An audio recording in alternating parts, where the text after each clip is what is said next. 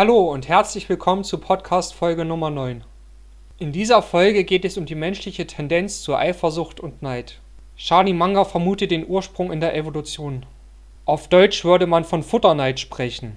Hier kommt es zu Konflikten zwischen Artgenossen, wenn einer Essen hat und der andere nicht. Doch auch bei Menschen kommt es zu Konflikten durch Neid und Eifersucht. Geschwister sind zum Beispiel im jungen Alter sehr eifersüchtig und neidisch aufeinander, was erst im hohen Alter abnimmt, vermutlich durch Kants Tendenz zur Fairness beim Menschen. Auch in der Religion spielt Eifersucht und Neid eine große Rolle.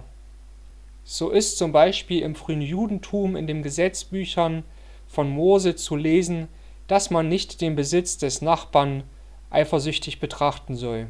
Aber auch in der modernen Welt spielen Neid und Eifersucht eine wichtige Rolle. Charlie Munger verweist hier auf Warren Buffett, der gesagt hat, dass nicht Gier die Welt antreibt, sondern Neid. Doch in den psychologischen Lehrbüchern findet hier keine Erwähnung dieser Tendenz. Doch auch in Alltagssituationen hat Charlie Munger beobachtet, dass dieses Thema von Neid und Eifersucht nicht angesprochen wird. Hier vermutet Charlie Munger, dass es wohl der Person in ihrem Ansehen schaden würde, wenn man sagt, dass sie aus Neid oder Eifersucht handelt und deswegen dieses Thema gar nicht erwähnt wird. Das war Podcast Folge Nummer 9.